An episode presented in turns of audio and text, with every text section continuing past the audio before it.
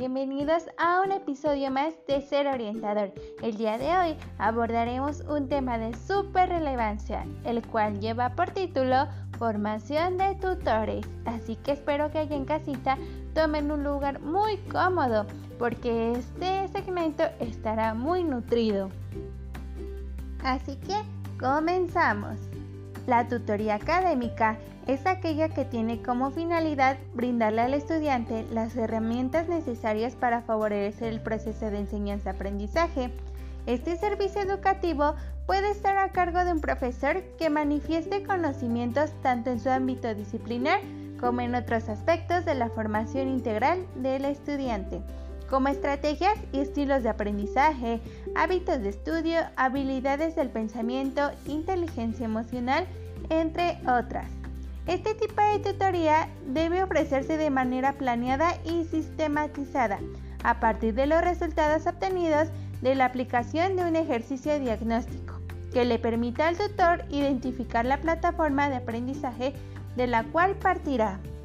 Por ello, es importante tomar en consideración las habilidades de aprendizaje y ustedes se preguntarán cuáles son estas. El término de habilidades de aprendizaje hace referencia a las destrezas cognitivas que ha desarrollado el estudiante y que le permiten construir nuevos conocimientos de manera efectiva. Para la adquisición de habilidades o estrategias de aprendizaje es necesario que el sujeto reflexione sobre su autoconcepto como estudiante, es decir, cómo se considera y describe como alumno, si es bueno, malo, pésimo, regular, etc. Lo anterior está relacionado con un elemento básico, que es la autoestima. Esta es la forma en cómo se valora a sí mismo, no solo en su rol de discente, sino de manera integral. Por ello, en este sentido, el tutor debe de orientar y proporcionar al estudiante o tutorado los elementos necesarios para identificar y fortalecer sus habilidades de aprendizaje. Se debe de considerar los siguientes elementos en qué circunstancias se le facilita el aprender, qué medios, es decir, si es textual, audio, video, van a favorecer la adquisición de nuevos conocimientos, cuál es su canal de aprendizaje predominante, es decir, visual, auditivo o kinestésico, cuáles son sus mayores distractores al momento de realizar alguna tarea o trabajo y qué fortalezas posee para la construcción de aprendizajes.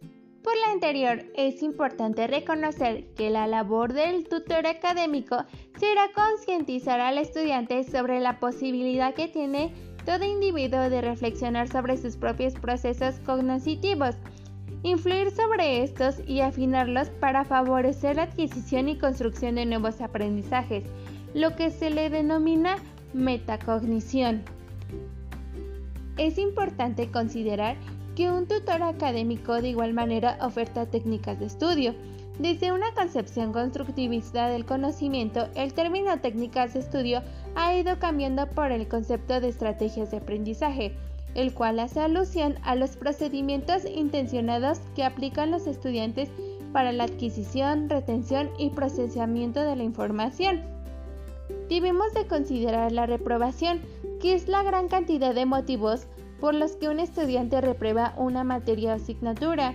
Estos pueden estar relacionados con aspectos de carácter psicofamiliar, socioeconómicos, educativos e incluso se los podemos deber a nuestro propio sistema educativo o a los propios profesores.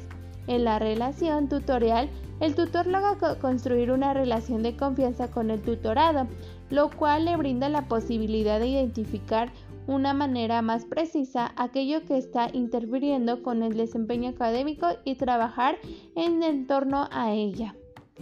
Por lo anterior, dotamos de algunas sugerencias que pueden llevar a cabo y considerar durante su labor tutorial con respecto al tutorando.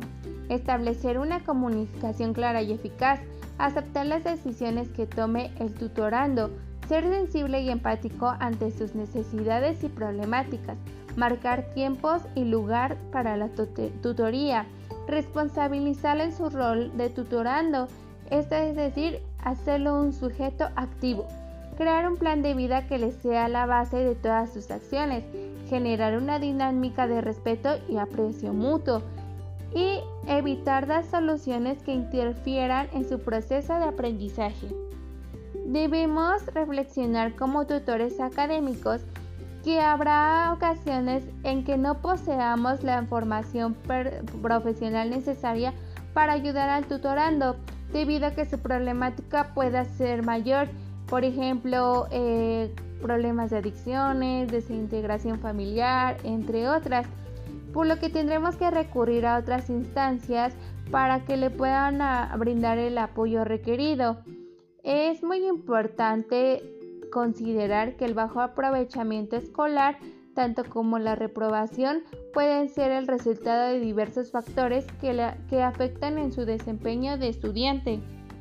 Por otra parte, debemos de tomar en cuenta una amplia gama de contenidos a ser abordados entre el tutor y el tutorando, tales como estrategias para la construcción de aprendizajes significativos, habilidades del pensamiento, inteligencia emocional, desarrollo del pensamiento lógico y del pensamiento creativo e incluso de salud e higiene mental.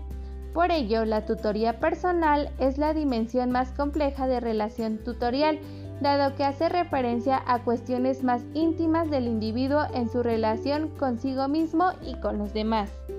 De igual manera, en esta dimensión se abordan contenidos relacionados con la autoestima, el autoconcepto, la sexualidad, la personalidad, la comunicación, la identidad, entre otros. La labor del tutor será ofrecer al tutorando espacios de reflexión que le permitan desarrollar lo que se denomina habilidades para la vida, es decir, aprender nuevas formas de interacción con su entorno familiar, escolar, social y cultural. Y por cierto, hablando de sexualidad, debemos considerar que es un aspecto muy importante en el desarrollo del estudiante, ya que como adolescente o en su proceso de continuarse como adulto, este tema debe de ser abordado por parte del tutor con base en información clara y precisa que le permita al tutorando la mejor toma de decisiones. Es importante que se considere que este tipo de contenido no solo implica el conocimiento de aspectos de tipos biológicos, sino también y quizá sea más relevante de índole cultural. Por ello, el objetivo principal de este tema, como parte de una tutoría integral, es que el tutorando viva de manera responsable e informada su sexualidad, desarrollando para sí mismo una vida física, intelectual, emocional y sexual saludable. Abordando este tema de súper importancia, nos gustaría compartir algunos contenidos específicos que les puedan ayudar como tutor a desarrollar en torno a esta temática. Podríamos abordar enfermedades de transmisión sexual, el uso de anticonceptivos, el embarazo no deseado, la paternidad en la adolescencia, las relaciones sexuales, el noviazgo y matrimonio o bien la salud sexual y emocional. Finalmente, y sin menor relevancia, las relaciones sociales en cualquier periodo de la vida, la identidad y el sentido de pertenencia serán estos dos elementos fundamentales para el desarrollo y el aprendizaje social de los individuos la adquisición de habilidades sociales es un proceso que va a iniciar desde la infancia y que puede o no consolidarse en la etapa de la adolescencia y la adultez. Depende en gran medida tanto de una vida sana como de una autoestima y los ejemplos y estímulos que se vayan vivenciando en la familia y en el ámbito escolar. Vaya que el tema de hoy nos dejó boquiabierta. Espero que les haya agradado y les haya aportado a su conocimiento. Recuerden enviarnos sus comentarios a nuestras redes oficiales Ser Orientador. Esto es todo por hoy. Hasta la próxima.